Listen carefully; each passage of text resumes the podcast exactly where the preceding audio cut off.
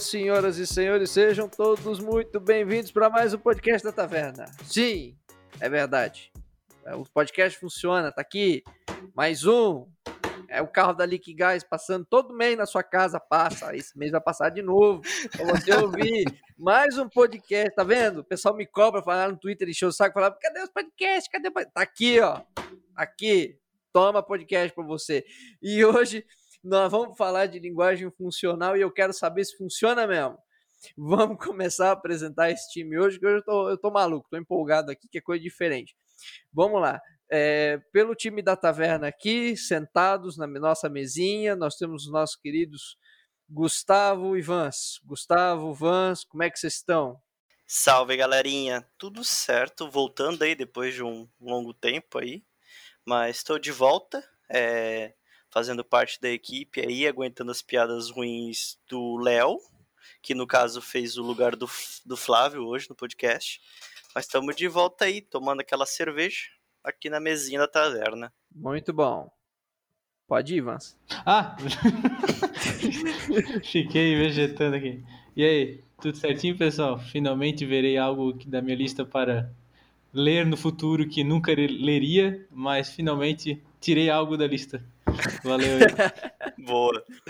E, e na nossa bancada hoje de convidados, nós temos a nossa galera do Elixir aqui, Elixir, Elixir, enfim, nunca chegaremos num consenso. É, e temos aqui o nosso primeiro querido, que é o Hermínio. Fala aí, Hermínio. E aí, tudo bem, pessoal? Muito obrigado é, pela oportunidade, é, espaço aqui para vir falar aqui, trocar uma ideia né, sobre Elixir. É, enfim, o que eu tenho a dizer é que eu ainda estou procurando minha saúde mental que foi perdida em 2020 e, e se brincar, eu acho que só depois da próxima eleição é que eu vou achar ela. Perigo não achar depois de lá, hein? e aí eu, eu me mudo pro país comunista aqui do lado. Isso aí é coisa de comunista, hein? Vou falar pra você. Tá ok? Essas coisas aí, isso é tudo coisa de comunista. Ó, só digo uma coisa, vamos torcer pra 2021 não, é 2020 não ter sido o trailer de 2021, hein? Ó, só digo vira a boca, vira a boca. É. Vou largar a computação aqui, programação, Elixir, e vou abrir minha fazendinha de, de soja. Acho que vai dar dinheiro, hein? e seguindo aqui na lista da galera convidada, nós temos nosso querido William. Fala aí, querido Will. E aí, beleza, pessoal? Obrigado pela oportunidade também. É, acho que nada melhor do que começar o ano falando sobre Elixir, né? Pra ver se dá uma animada no ano. É bom, né? Uma coisinha diferente, galera sempre aprendendo. Quem sabe, né? Quem sabe não vem mais uns adeptos por aí. E para fechar a nossa lista de galerinha convidada, nós temos a nossa querida Cristine. Fala, Cris. É quase Cristine Live View, né? Mas enfim, primeiro podcast que eu tô participando. Eu queria agradecer a oportunidade. Desculpa qualquer besteira que eu falei, faz parte da vida. E para 2021 eu só queria duas coisas: um emprego com Elixir, nem precisa ser com Live View, e a vacina, pelo amor de Deus. Havia escrito Elixir na vacina. Ah, boa, boa. Poxa, perfeito, mas nem precisa. Pode vir escrito qualquer coisa. Pode vir escrito, sei lá, merda, que eu aceito. É o Elixir da saúde, né? Exatamente. É, isso aí. Eu tô com uma saudade de lamber um corrimão que, meu, mas não dá, né, cara? Tá, tá difícil. Então, tomara que venha logo mesmo.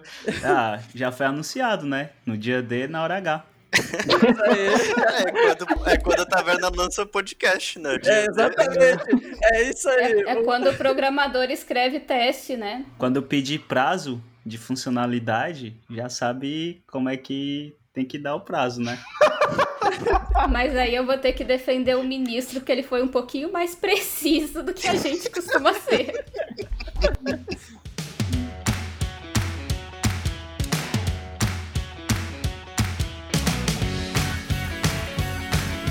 Muito bem, senhoras e senhores, estamos aqui.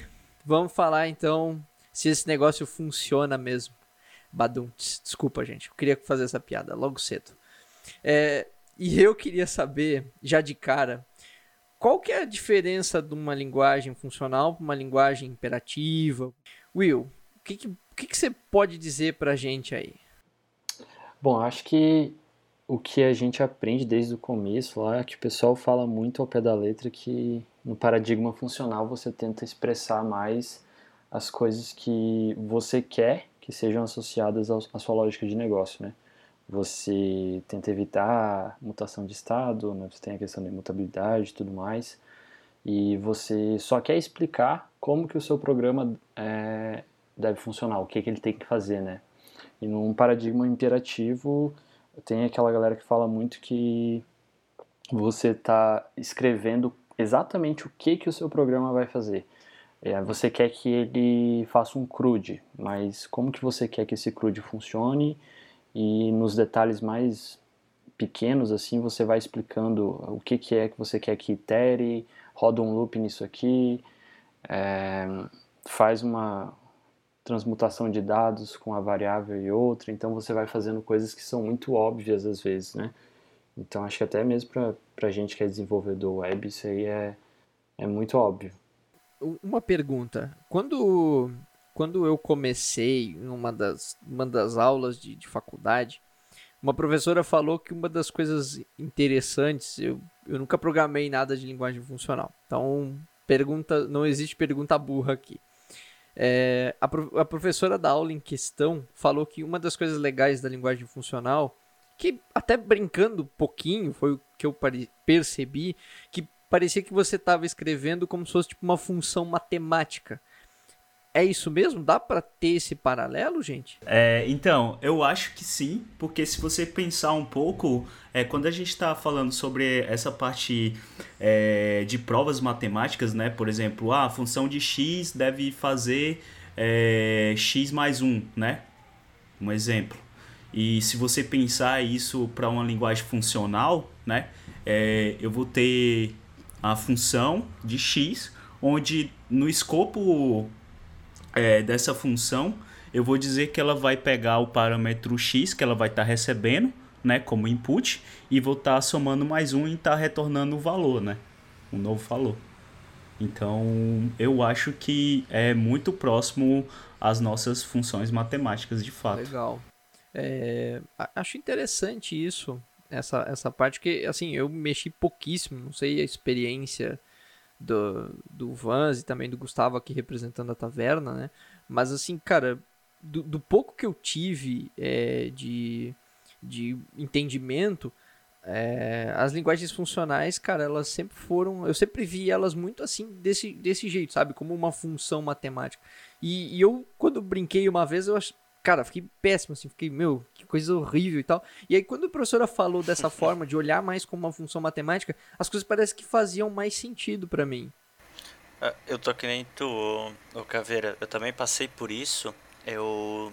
Até hoje eu assimilo a, a programação funcional mais para voltada para a área matemática, né? Mas a gente vê cada vez mais surgindo linguagens, até como o próprio Elixir, para estar tá tirando esse paradigma em cima da, da linguagem ser só função matemática, né? É, eu tinha essa visão também. Também achava que, ah, por ser linguagem função matemática, vai ser usado para fazer cálculos estatísticos e assim por diante. Então, nessa questão da comparação assim com, com matemática, eu cursei um pouquinho da faculdade de matemática, não concluí, assim, tô só dando meus dois centavos aqui de palpite. Duas coisas que eu notei, porque ele tira a primeira linguagem funcional, assim, que eu tô aprendendo e tendo contato. Primeiro, a questão da imutabilidade, para quem tem um background de matemática é mais fácil de entender. X não pode valer X mais 1, porque X é X e pronto. E a questão das funções, assim, a gente fazer um paralelo com o seguinte: se eu tenho uma função que ela vai receber é, um, um parâmetro, um valor, e ela vai processar esse valor, todas as vezes que ela processar o mesmo valor, isso na matemática, ela precisa me devolver o mesmo resultado. Então, isso é, nem todas as funções da programação funcional são assim, né? A gente tem essa divisão entre funções puras e impuras, mas na função matemática, as funções elas são puras. Se eu estou fazendo 2 e estou somando com 1, um, eu vou devolver três em todas as vezes, em todos os momentos, é, não tem essa variação. Então, isso seria uma função pura e a, a, programação funcional ela puxa bastante disso, de organizar o seu código em pequenas funções que transformam pequenos pedaços de dados, né? É, e sempre vai te retornar o mesmo resultado se aquilo ali é uma função pura. Então foi foi onde eu consegui entender melhor a programação funcional, foi esse paralelo que eu fiz sem, porque quando você chega assim, é, programação funcional e matemática, existem algumas comparações que não são assim tão certeiras e, e, elas, eu acho que até elas prejudicam um pouquinho o iniciante, porque vem aquele baque, nossa, eu preciso saber matemática para aprender Elixir? E não precisa. Então, eu diria que os dois principais comparativos são isso: de entender que você vai ter funções muito pequenas, que sempre que elas transformarem o mesmo dado, elas têm que te devolver o mesmo resultado, se o seu parâmetro é o mesmo, e da imutabilidade, que um valor ele vale aquilo e você não pode falar que ele vale aquilo mais alguma coisa, porque você tem um novo valor, não é o mesmo valor. E como faz, já perguntando então de curioso, como é que faz para valer ele mais um? Então, aí nesse caso você tem um novo valor, ele não é o mesmo valor, que vale aquele valor anterior mais um. Você pode até fazer um rebind dele para a mesma variável, falar, não, chama isso aqui de x de novo, mas é um novo x. Tem que ter em mente que aquilo ali não é aquele seu x anterior, você só está dando o mesmo nome, mas o valor é um valor novo. Ah, entendi. Então, então assim, seria mais ou menos, é, se, eu, se eu entendi aqui, é como se ao invés de eu ter uma variável na, no, no, na mesma célula de memória alocada, eu teria que alocar um novo espaço de memória para dizer, agora esse novo espaço de memória aqui vale aquele espaço de memória anterior mais um. Então, seria mais ou menos isso? Essa parte da computação eu já não tenho tanta certeza, deixo para o pessoal, mas pense assim: o seu x vale 2 e você quer que o seu x vale, valha x mais 1. Então ele vai, na teoria, valer 3. Só que 3 é, não é x mais 1, 3 é 3. O seu x continua valendo 2 e o seu novo valor, que você pode chamar de x se você quiser, agora vale 3. Esse é mais o conceito matemático. Um valor é um valor, não tem como ele valer outra coisa. Perceba que o Caveira já queria quebrar a linguagem. Né? não. então, quanto a esse ponto aí, é, quando você faz um rebind né, daquela variável, é, é como você pensar um pouco na época que se utilizava C, né, você tem os ponteiros lá, né? Então, basicamente, você vai é, dizer que a sua variável, né, o seu novo ponteiro, ele vai deixar de a, fazer uma referência para um espaço de memória, onde x é, valia 2, e vai é, fazer um novo apontamento para um novo espaço de memória, onde aquele x vai passar ter o valor 3. Entendi. A gente, a gente fica aqui de curioso, porque é, a gente que não conhece, a gente fica na curiosidade, né? Porque, por exemplo, eu, eu já escutei bastante falar que há uma preferência por linguagens, por linguagens funcionais em algumas coisas, principalmente no back-end. Né? O pessoal, determinados processamentos, coisa assim, o pessoal fala que ocupa menos memória e tudo mais. Mas assim, eu, particularmente falando, nunca fui a fundo, ver benchmark e tudo mais. Alguém tem alguma experiência assim para por exemplo, ah, a gente tinha uma rotina em, sei lá, em Python e a gente refez a rotina em Elixir ou outra linguagem é, funcional e teve um ganho? Alguém tem algum comparativo? Tem alguma referência para dar nesse sentido? Sobre essa parte, não, não necessariamente a gente vai estar tá associando a linguagens funcionais ou não funcionais, mas acho que a gente vai estar tá falando sobre a, a stack específica que você vai utilizar, né? Então, é, de, de, dependendo do problema que você tem ali, existe algumas tecnologias funcionais que vão servir muito melhor do que umas tecnologias é, que a gente vê orientadas a objetos, por exemplo. É, e, no geral, acho que o, o grande lance é porque o que eu tenho de conhecimento é que o Elixir ele traz uma, uma uma simplicidade muito grande para o quesito do código, né? Então você está trabalhando com o código em back-end, você consegue expressar muito fácil o que você quer que aquele back-end faça, qual é o propósito dele, e além disso você conta muito com a questão do instrumental também, né? Você tem toda a questão da tecnologia ser uma tecnologia que já é provada, ela roda em cima do Erlang, então ela está é, fazendo diversos processamentos ali no scheduler da BIM, e você sabe que isso vai, vai garantir que o seu pro, produto seja um pouco mais escalável, né? E que você consegue evoluir isso, não dependendo somente de botar é, novas máquinas ou trabalhar com microserviços, mas às vezes até mesmo você fazer um upgrade na sua máquina, né? Você fazer aquele, aquele escalar horizontalmente, né? Verticalmente, que você bota mais máquina, né? Você bota mais CPU, bota mais processamento, e aí você consegue ter o, o seu serviço rodando e aguentando tudo aquilo que ele precisa aguentar. Um ponto é, importante em relação a isso é que por ela ser uma linguagem compilada, então ela já vai ter um ganho de performance e não precisa nem fazer um benchmark é, se fizer um comparativo com linguagens de script, né, linguagens que não são compiladas, né, como Ruby, Python e afins. Agora, questão de performance, eu acho que umas, uma da que tem melhor ganho atualmente, que eu vejo muita gente da comunidade falar, é o Rust, né? Rust chega a ter benchmarks onde ele consegue ter uma performance melhor do que C. É, isso sim. Mas já que começamos falando um pouquinho de, de Elixir também, né? A gente está falando aqui de linguagem funcional, diferenças, né? Já começamos a entrar um pouquinho no, no tópico. E aí eu queria perguntar para vocês pouquinho da história, do surgimento do Elixir, por que, que ele surgiu, né?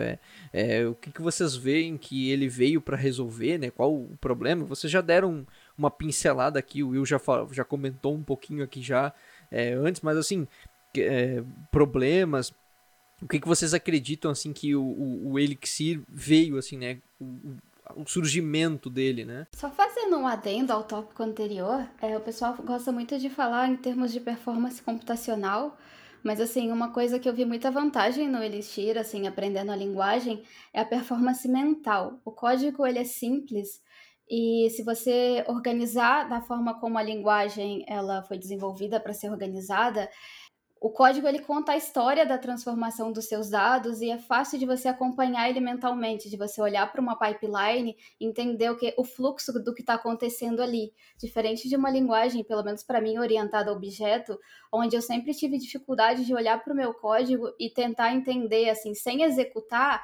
qual que é o estado daquele objeto, o que está acontecendo ali por baixo.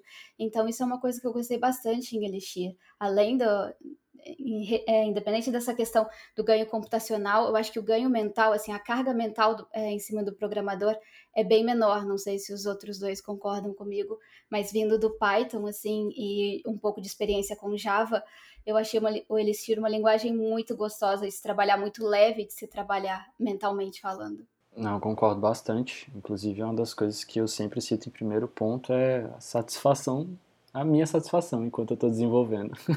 legal, gente. Legal, legal o relato também. Acho que é interessante disso, assim. Questão assim de você olhar para a linguagem, isso é bem, isso é bem bacana mesmo.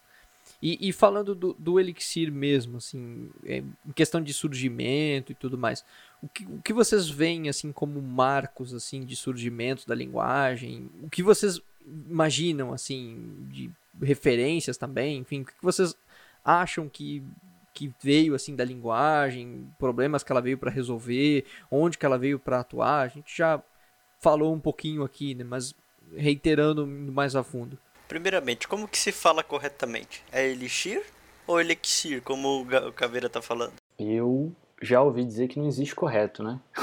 que a galera fala, tem, eu já vi gente que fala elixir, né, como a Cris fala.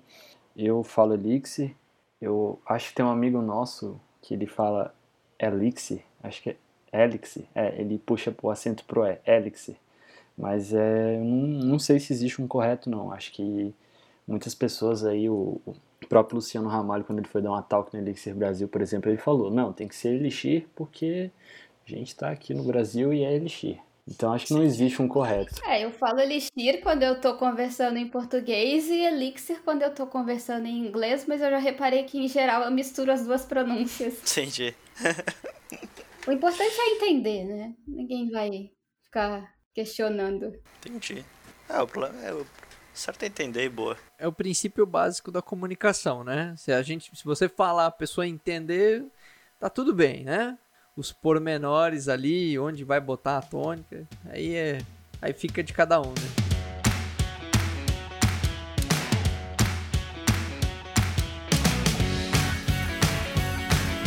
Eu acho que como eles mesmos explicam, uma das coisas que foi muito importante, né, uma das coisas que foi muito tocante no, no desenvolvimento de, de software foi que sempre tinha aquela questão de, pô, a gente está evoluindo de forma diferente as nossas máquinas, né?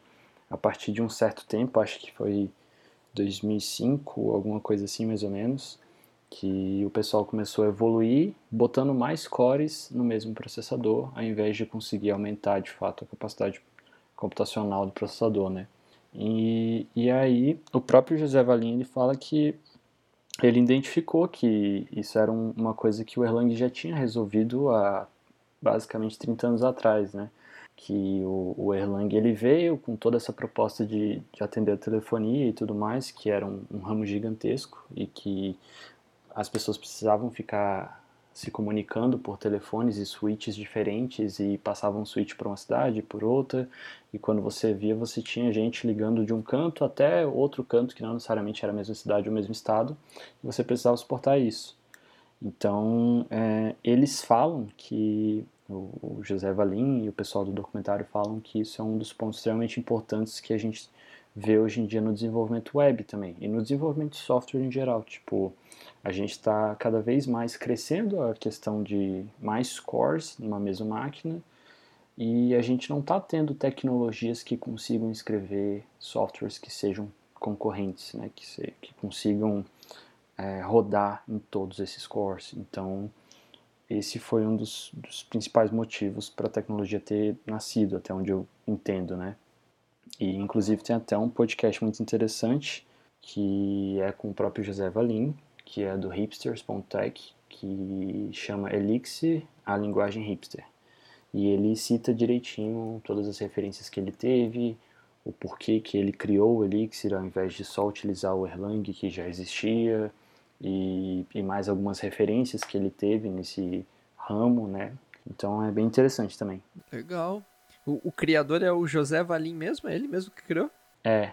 Se eu não estou enganado, alguém me corrija se souber, mas o, o Valim ele começou part-time nessa empreitada aí e depois ele ficou full-time trabalhando nisso e, e, tocando essa questão do, do repositório do Elixir com outras pessoas, porque o Elixir sempre foi meio que open source, né?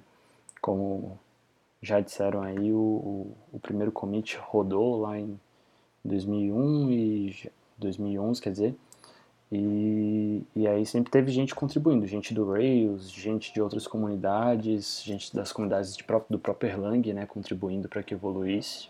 Então, mas sim, foi ele, o, o cara que fez a evangelização, né, conseguiu trazer toda a rapaziada para para contribuir mais com a tecnologia. Ah, uma, uma, curiosidade, uma dúvida e também curiosidade. A tipagem do Elixir, Elixir é dinâmica ou, ou é estaticamente tipada? Eu diria que ela é dinâmica, né? Até porque a gente não tem tipagens é, nas nossas funções, porém existe um cara chamado TypeSpec, onde a gente consegue escrever uma especificação é, de tipos, né?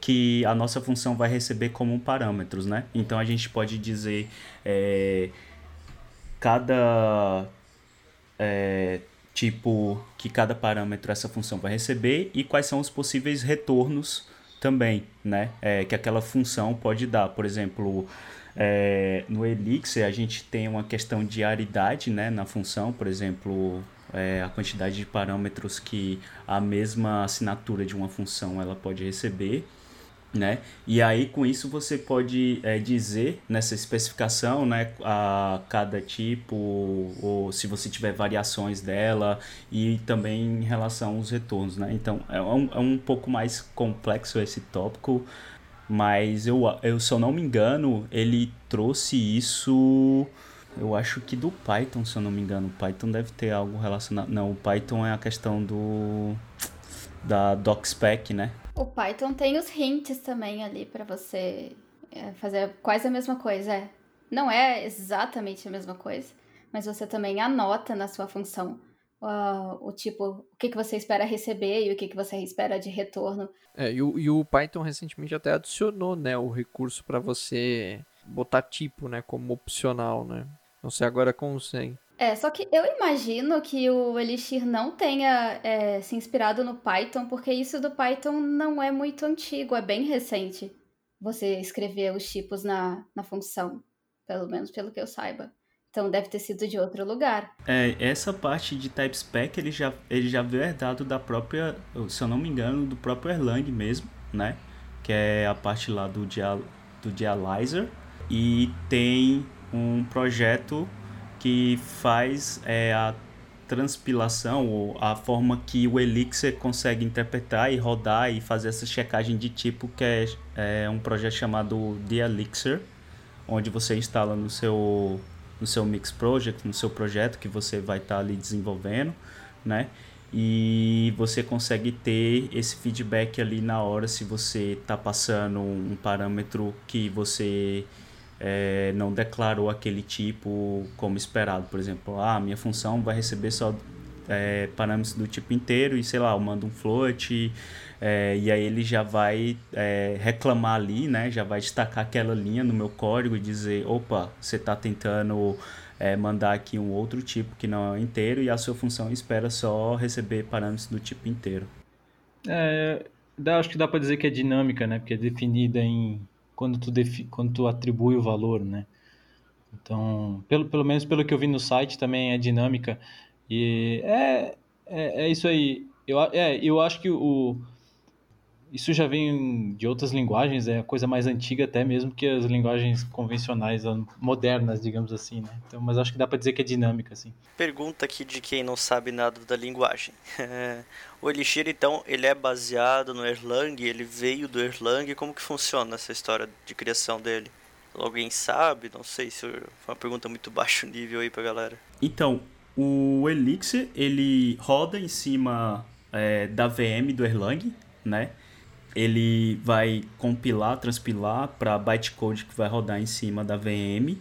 É, ele, ele estende a linguagem do Erlang, né? Coisas que, que o José Valim é, vê que, fa que fazem sentido, por exemplo, a questões de dar uma, uma dinâmica maior para a linguagem, onde você possa utilizar a parte de metaprogramação que você não tem isso no Erlang, são particularidades muito específicas que ele achou que seriam relevantes ter é, na linguagem, ele mesmo é, cria, né? É, isso em cima do, do, do, próprio Elixir, mas coisas que ele vê que não, que não fazem sentido ter uma abstração, um wrapper, uma reimplementação daquilo em Elixir, ele simplesmente você consome isso do Erlang, né? Então, por exemplo, nas, no meu próprio aplicação, no meu próprio código de Elixir, eu posso estar tá utilizando referências, utilizando sintaxe e chamando coisas da, do próprio Erlang é, e combinando junto com, com o Elixir. Legal, interessante. Então seria mais ou menos mais perto que eu cheguei a programar, que eu conheço, é, seria mais ou menos como Scala roda em cima da JVM do, do Java, então, mais ou menos assim. O Elixir ele vai estar tá transpilando e rodando em cima da VM do, do Erlang e tal. É, sim, mas eu diria que o Elixir ele é bem mais próximo do Erlang do que o Scala do Java. Tipo, você realmente consegue chamar uma função do Erlang direto no seu código Elixir, sem dificuldade, sem precisar fazer nada.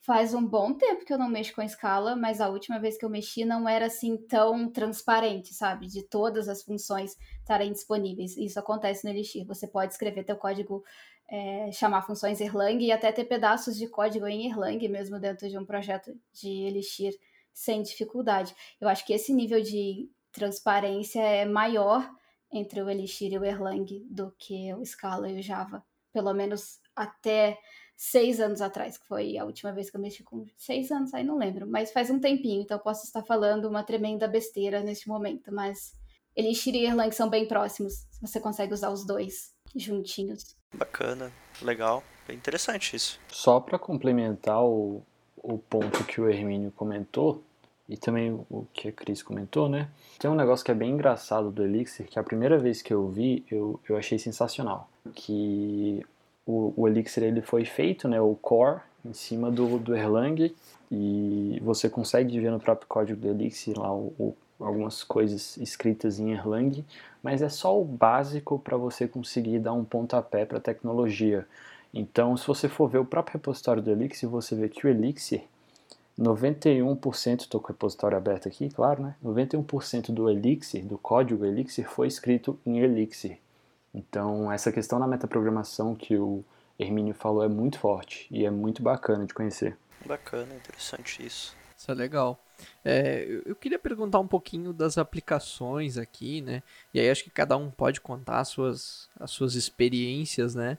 É, sobre que aplicações vocês costumam fazer, é, que, que tipo de problemas vocês costumam resolver com, com Elixir, né? Podem contar exemplos aí também de soluções é, se for trabalho, coisa assim, não precisa dar, claro, detalhes, né? Pode falar, ah, aplicação web, coisa assim. Mas acho que seria legal mostrar um pouquinho de exemplos aí, né? É, da Cris também, que tá, tá estudando, né? Tá, tá buscando, buscando vaga, né? É, inclusive, se você tiver vagas aí, né, Cris? O, o, o, jabá aqui, né? A gente já faz. É, o que vocês têm feito aí, né? Com, com a linguagem? Bom, é, eu tenho trabalhado com Elixir focado em back-end desde 2018, mais ou menos, e sempre tem sido uma questão mais de trabalhar muito com back-end. É, teve alguns casos específicos onde a gente utilizou o Elixir e o Phoenix, que é a framework de desenvolvimento web, como full stack, então você conseguia fazer tanto back-end quanto front-end dentro dessa mesma do mesmo projeto, do mesmo código mas no geral eu tenho trabalhado mais com back-end, de fazer toda a questão do, do CRUD, do código, de um serviço que vai processar alguma entrada, gerar uma saída ou se comunicar com outro serviço e fazer, como é que eu posso dizer? E fazer um registro em um serviço externo. Então, sempre tem sido mais essa questão do back-end e essa questão que de certa forma apanha mais, né? Tipo, você bota um serviço ali no ar e esse serviço ele tem um propósito que muitas pessoas estão usando esse propósito. Então a gente tem que subir esse cara de uma forma que ele aguente porrada, ele consiga suportar todas as pessoas que estão chamando, né? Então eu tenho feito mais essa parte e, e tenho achado que tem sido sensacional. Acho que é um dos motivos pelo qual eu retomei assim o gosto de, de, de continuar trabalhando com back-end e é isso. Por, por, curiosidade, você falou ali que tem a parte tanto de é, trabalhar mais com o back-end, como também da, da parte de, de front-end também, né? Isso funciona por meio de templates? É, como é que funciona essa parte? Ah, o a framework do, do desenvolvimento web do Elixir, que é o Phoenix, ele é, é assim, comparação meio rude, mas ele é bem parecido com Rails ou com um Laravel, que você consegue mesmo ter os templates ali e você está escrevendo, obviamente, HTML, CSS e JavaScript, às vezes, né, dependendo do, de qual tipo de projeto você cria, mas você tem aqueles templates que você consegue fazer sim a mixagem de, de código Elixir com HTML, etc. Fazer aquele puxadinho mais fofinho que a gente conhece lá, né? De ter vários estilos de código dentro do mesmo arquivo. Aproveitando que o Will falou sobre o front, né? É, o que eu tenho feito com a linguagem, basicamente, assim, para questões de estudo, são jogos usando Live View. E o Live View ele vem para você não precisar escrever JavaScript, para você escrever Elixir e o Elixir é, fazer o teu front. Então também tem essa opção aí para quem tem interesse em usar a linguagem como full stack. É, o Live View ele é bem interessante, ele é bem robusto, dá para fazer coisas é, bem complexas e ele é fácil de trabalhar, ele é gostoso de trabalhar. Eu fiz uns joguinhos, tem lá no meu GitHub, depois se alguém quiser ver, é, do nível que dá para você interagir com gráficos, principalmente com SVG, é muito fácil de, de usar. Então também tem essa opção, se a pessoa não quiser é, escrever HTML, CSS, enfim, tradicionalmente, dá para fazer bastante coisa com Live View e dá para usar os dois em conjunto. Você pode ter uma parte da sua aplicação usando os templates é, tradicionais e uma outra parte onde você precisa de mais interatividade e desse real time, você usar o Live View. Então, eu diria que hoje o Phoenix ele é um framework muito completo, que ele vai te atender em muitos aspectos, resolver muitos problemas. É lógico, minha experiência com a linguagem é ainda em pequena escala, mas promete. E eu vejo que a comunidade, assim, o pessoal da Elixir ainda não, não tá tão por dentro do Live View, e eu comecei pelo Live View, foi o Live View que me trouxe para Elixir. Então eu tenho um carinho especial por ele. Eu virei meio evangelista do Live View, tipo, use Live View, vem até a mim. Você é a pessoa que fica lá, olha o Live View, pessoal, Live View. Isso, a pessoa fala React, eu, não, não, não, Live View. Sei lá, vou fazer arroz, não, use Live View. Vai bombar. Muito bem.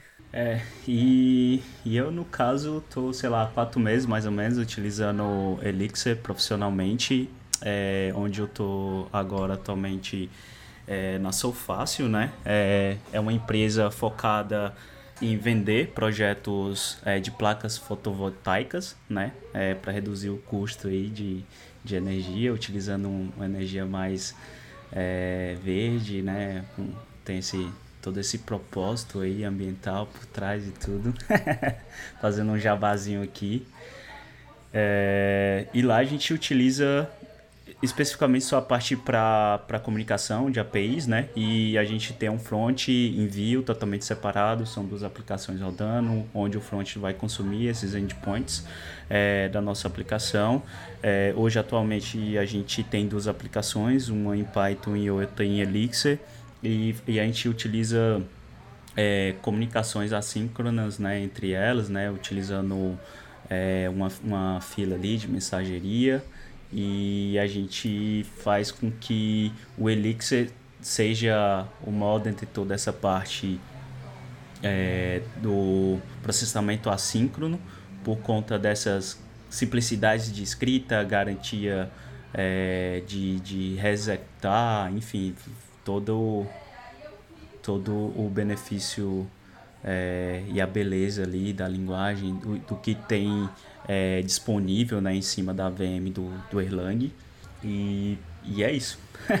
E para quem quiser ver a beleza do Live View, tem o vídeo do Chris, o criador do Phoenix, onde ele clona o Twitter em 15 minutos e é assim apaixonante. Vejam, revejam e vejam de novo.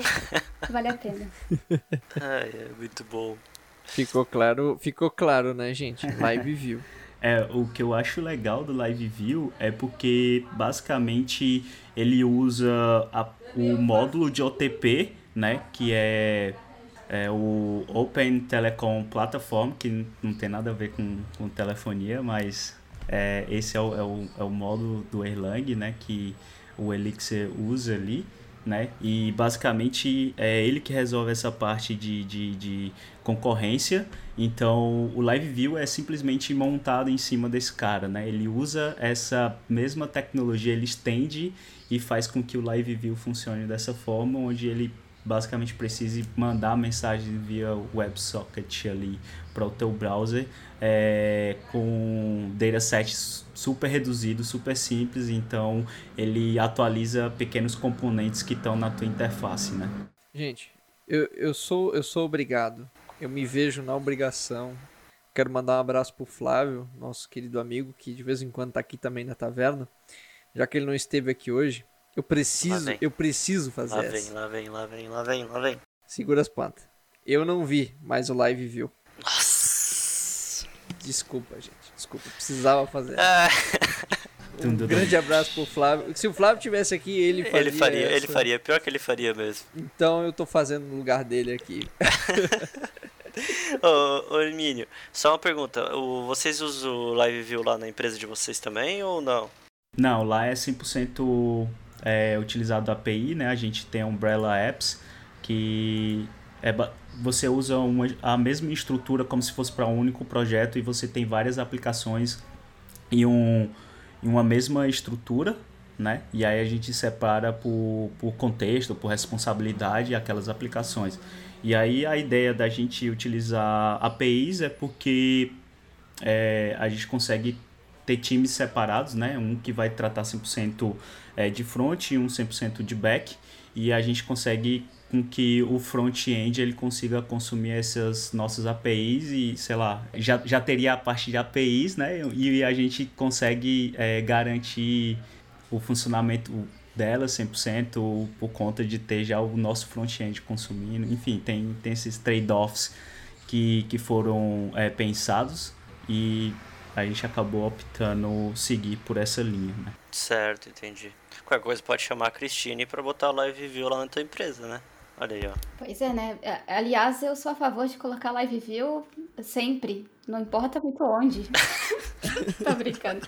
Mas assim, é, eu diria que pro, pro aprendizado assim, da linguagem é interessante por quê? Porque você aprende o OTP, que é uma parte um pouco mais complexa do, do Elixir, né, e, e da BIM, no caso da Erlang, sem ter essa noção de que você está aprendendo OTP. Então, quando você vai aprender OTP de fato, você consegue associar e você conseguir finalizar uma aplicação, ter um front, ter um visual, usando só a própria linguagem e de forma produtiva, ajuda. Além de te dar satisfação, você consegue aprender com essa visualização.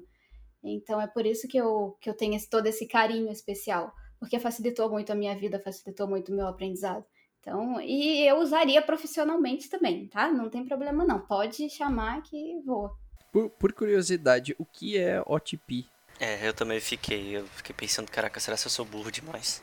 OTP é, é o que eu falei do Open Telecom Platform, que não tem nada a ver com, com telefonia. Ah, ah faz sentido, né, Caveira? Agora! Agora sim! Putz. Agora liguei. Agora tudo faz sentido. Agora tudo ficou claro. Agora as peças se encaixaram. Mas essa parte mais avançada, né, mais complexa, é, que estende ali é, para concorrência, você rodar em vários nós, né, e você ter uma forma simples de ter essa observabilidade dos seus processos que estão rodando em um, em um nó só, em, em vários nós. Legal. É, é que assim, a, a, gente aqui da Taverna, a gente não sabe nada. Então, assim, o pessoal fala as coisas. Um minuto depois eu. A, a minha mente apagou, assim, viu? Shutdown, assim. Então falaram lá no começo da telefonia, eu fiquei, tá, peraí. Não associei. Agora vai falando OTP, vai aí a gente vai ligando os pontos, né? Pode ver, gente. Até o final desse programa aqui, eu tenho certeza que a gente já vai sair aqui. Fazendo reload. Dar não, com certeza. Já vamos sair daqui querendo. É, o Olá Mundo do Live View é um contador, tá? Assim, se vocês tiverem curiosidade de fazer. Escrevendo Live View, fazendo joguinhos. Isso, não. O Live View já é meu amigo. Já adicionei no Facebook. já temos, já trocamos contato aqui no WhatsApp. Cris me contrata, né? Porque o criador do, do Live View também chama Cris. Eu acho que eu sou a segunda maior apaixonada depois dele por live view. Olha. Sou eu. Não tenho conhecimento, mas tenho a paixão. Ó, se bobear, eu ainda digo que você é a top 1, hein? Eu ainda acho que talvez você seja top 1 aí de fã do negócio, hein? Ah, não. Quando você assiste, assim, os vídeos dele, as palestras dele sobre live view, transborda paixão. Você se apaixona junto com o cara, porque ele realmente colocou muita dedicação, muito carinho naquele ali. Dá pra ver que ele que foi um trabalho com, com muito amor. É, então você ficou em segundo. Mas, ó, eu vou te dizer uma coisa. Eu já, eu já gostei aqui também, hein? Eu logo vou querer pegar essa bocada do terceiro lugar aí, hein? Mas uma, uma, coisa legal que eu vi aqui, é, olhando no, no site da, da, da, Elixir Lang aqui, né? É, eu achei legal que tem um negócio chamado EX, Elixir Interactive Shell. E eu achei bem legal que é uma coisa que eu, eu também programo Python, então não sei, não sei quanto a Cris, enfim, pode dar a sua versão também, mas eu achei muito legal a ideia de você ter esse, esse terminalzinho ali que você pode ir brincando. É, você vai dando uns comandinhos ali, ele vai. Eu, eu, eu, adoro isso, eu acho isso muito bacana. Essa, sabe, é coisinha pequena assim que você pode ali brincar, sabe?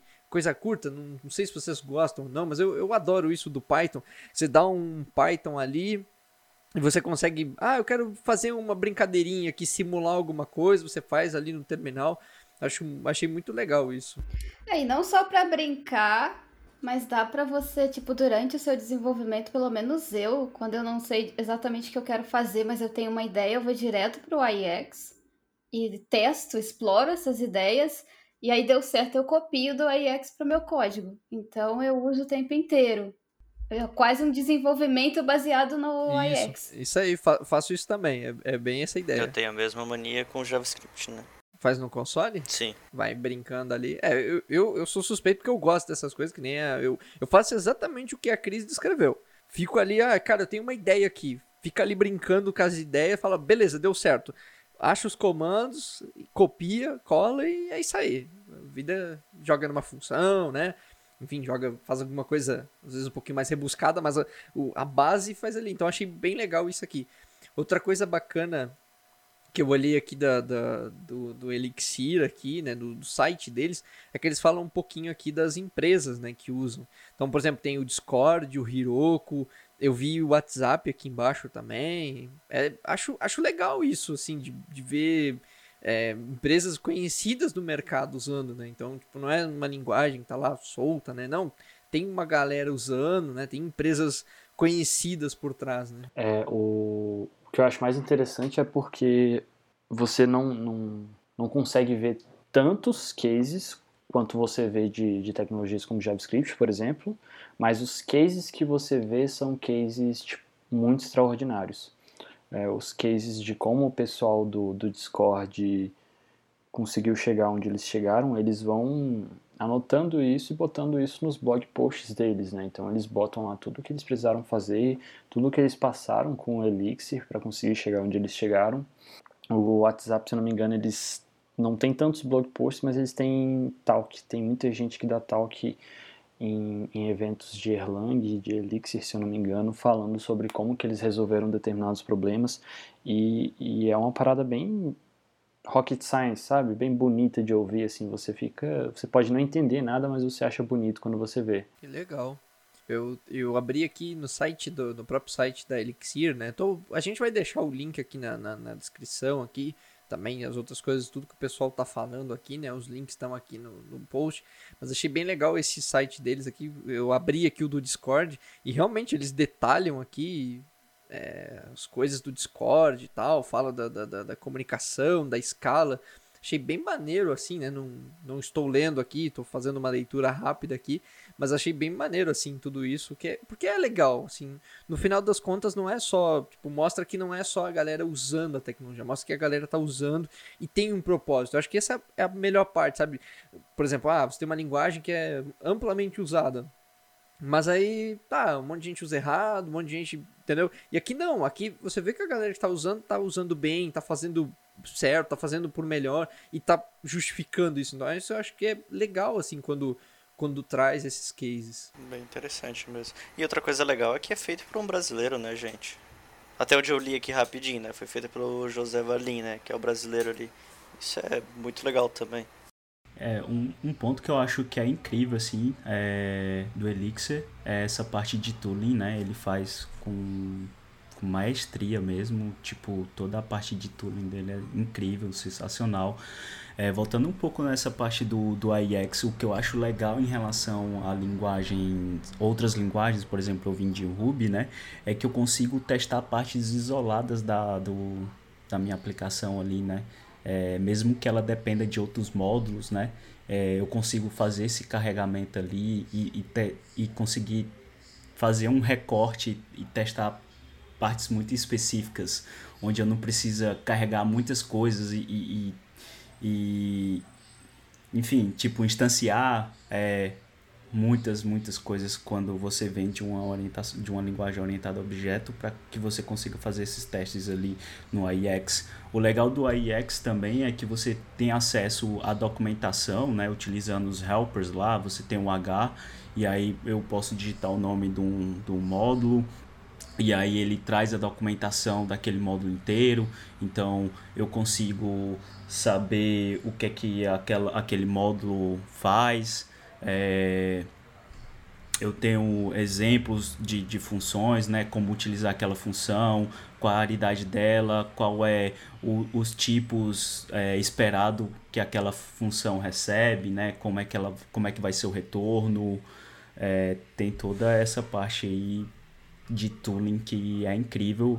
Um outro ponto sobre essa parte de tooling também é que eles desenvolveram mais ou menos no mesmo período ali de, do, do Live View é, que tem o, dash, o Live Dashboard, né? Que é toda essa parte de telemetria ali para você acompanhar a sua aplicação via web, né? É, em vez de você precisar ter aí um Prometheus, um cara assim, né? Simplesmente via web você consegue acessar a sua aplicação ali que roda em Phoenix e, e saber né, essas métricas.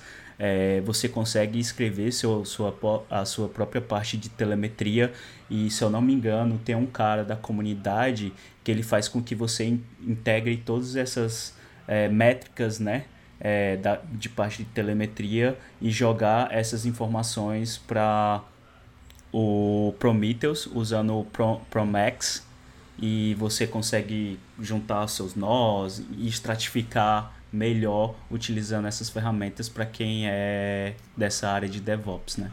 Legal. É, o, o pessoal deu um toque aqui que o, a, questão, a questão do WhatsApp talvez não, não tenha sido, não use o Elixir, né? E eu acho que, realmente lendo aqui na documentação deles, o WhatsApp não. Eles usam a Erlang VM mesmo. Tá certo. Mas o, os demais sim. O Heroku, o Discord, esses sim é, usam. Tem outras empresas ali também no site deles. Mas o WhatsApp em si que eu citei, ele tá lá só na parte do Erlang Compatible lá, nessa parte. Então vale a retratação aqui. Se eu não me engano, é um desses grandes players, um dos primeiros, eu acho que é a Bleach Report adotar Elixir. É, tem até um, um vídeo no YouTube né, é, do, do Vale entrevistando o pessoal da Bleach Report né, nessa parte de adoção. Se eu não me engano, até é, desse case da Bleach é que se foi feito aquele livro da Pragmatic Programmer é, do Adopting Elixir, né? É, e eu acho que logo em seguida da Bleach Report veio o Pinterest, também. Legal.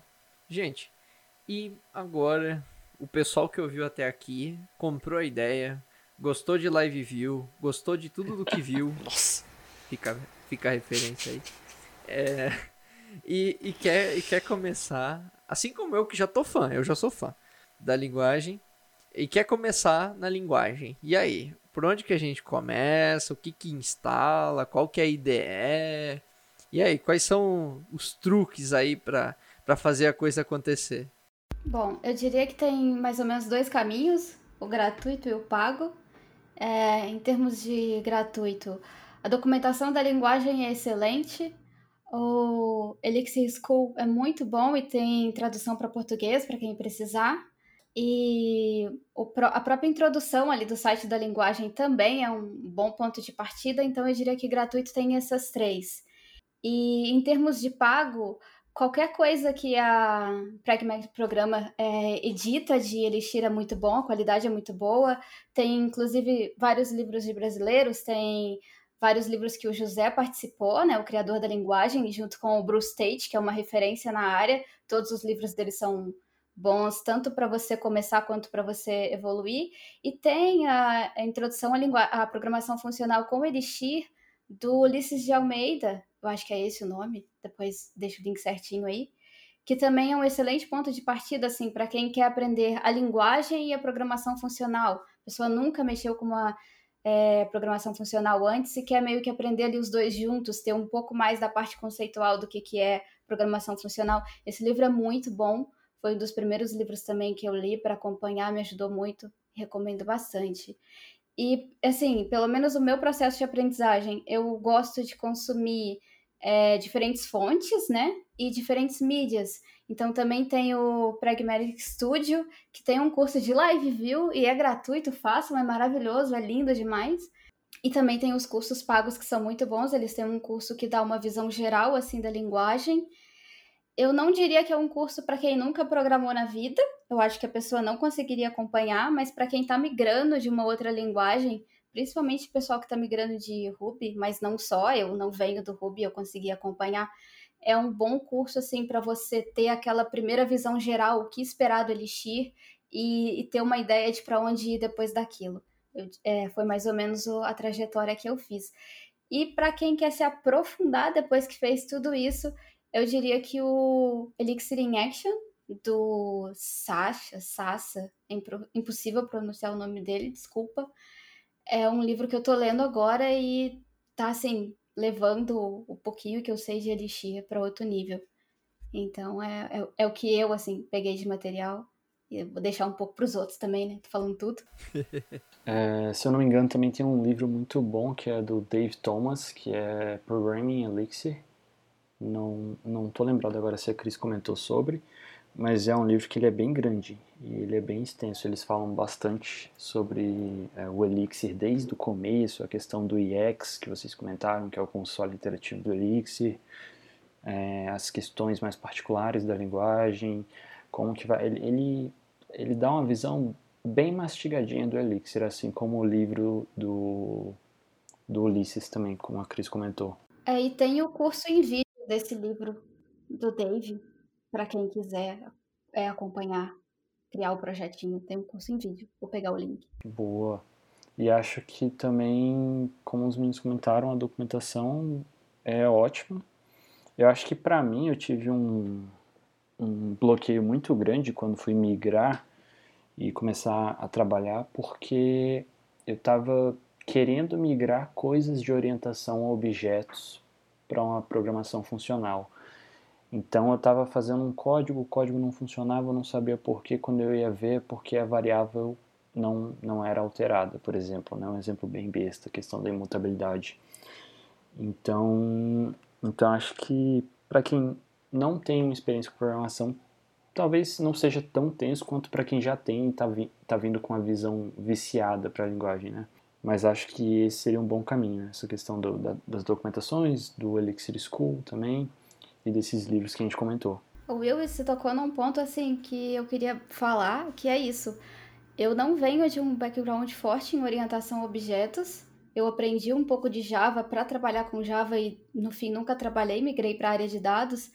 E muitas das dificuldades que eu vi o pessoal comentando nos fóruns e nos grupos era isso, de tipo desaprender os vícios de orientação a objetos. E aí, pela primeira vez na vida, eu tive uma vantagem de não saber alguma coisa, porque eu não precisei desaprender nada. Então eu concordo, assim, que é, acho que é mais fácil de pegar um novo conceito quando você não, não tá muito amarrado a um conceito anterior. Essa foi uma dificuldade que eu não tive. Legal. Uma coisa também que eu achei interessante, que eu até estava procurando aqui, e eu lembrei, foi a questão da aquisição do Nubank, né? Que o Nubank adquiriu a, a plataforma Tech, tudo bem que isso foi em janeiro de 2020, né? Mas na época gerou bastante burburinho, né? A galera falou, né? Ficou bastante ficou bastante gente ali em cima, ficou e aí, será que vai acabar? Será que... Então, é legal que a gente chegou em 2021 e tá tudo tá tudo tranquilo, tudo segue normalmente, tudo segue bacana, né? Então... Passamos pro 2020. Pelo menos alguma coisa passou pro 2020 tranquilo, né? Ah, tem um, um negócio que eu acho de extrema importância é que a linguagem ela foi feita com base na comunidade, né? Então, desde lá do começo, ela vem sendo uma linguagem de comunidade e é uma das coisas que o, o José fala no, no documentário do, do Elixir também, que ele precisava mais vender a ideia para que a comunidade abraçasse e conseguisse chegar junto do que só ele fizesse ou só o time da plataforma até que fizesse e saísse mais a cara deles, né? Então acho que esse é um dos pontos que eu acho extremamente positivo, que é uma tecnologia que abraçou a comunidade desde o começo e acho que esse é um dos motivos pelo qual ela chegou onde chegou.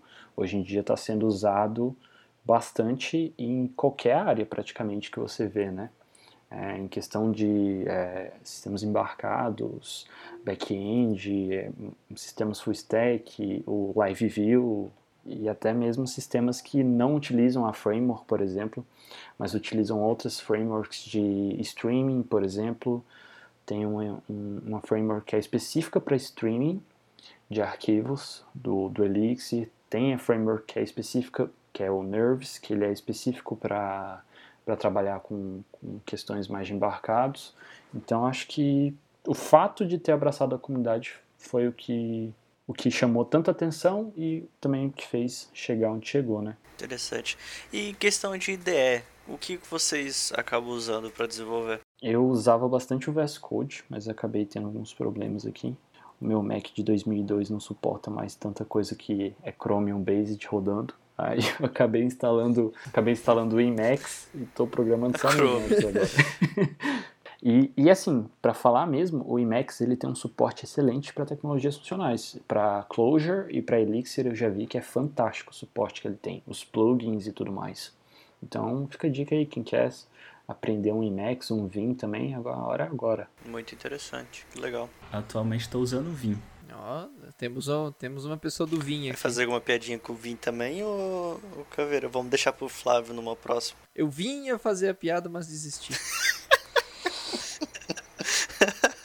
Eu estou usando o VS Code com alguns plugins, até o momento não tive muitos problemas. Pretendo experimentar outras coisas mais para frente, mas eu preferi esperar um pouco para não misturar o aprendizado da linguagem com o aprendizado de uma nova IDE e dar uma sobrecarga, né, que o cérebro da pessoa é devagar. Então, por enquanto eu estou só no VS Code mesmo.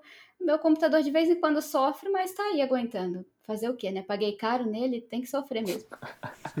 Não contente em dificultar a minha vida saindo do VS Code para ir pro Vim, eu ainda peguei um teclado de 60%, o que dificulta bastante, né? Porque eu tenho não, não tenho várias teclas, né, disponíveis, né? E aí tem que usar macros e Vários atalhos. E... é, são são ele tem duas teclas aqui de funções, né? Função 1 e 2.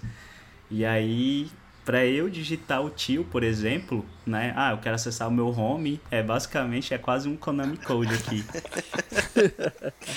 Ai, caraca. Eu tô sofrendo o processo oposto. Eu tô saindo de um 60% pro, pro full size. E aí ocupa espaço demais na mesa. Horrível. Vamos trocar, Hermínio. Olha aí, ó. Dá pra fazer trocas.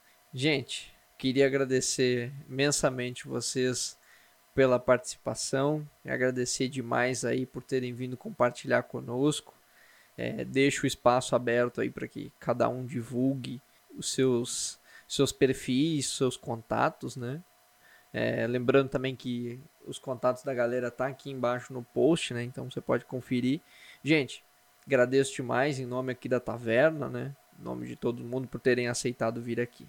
E deixo aí aberto para vocês também. Ah, eu, eu tô, tô triste que acabou, Eu sei que o final é triste. mas eu queria agradecer aí. Queria agradecer muito a- o convite, a conversa foi ótima. E é isso, eu vou também mandar pra vocês aí o- a rede do DevTool que volta e meia a gente tá postando uns conteúdos lá sobre Elixir e sobre o OTP, a questão do telefonia aí, e tentando contribuir mais com a comunidade também. Então, quem quiser aprender, pode acompanhar nós lá.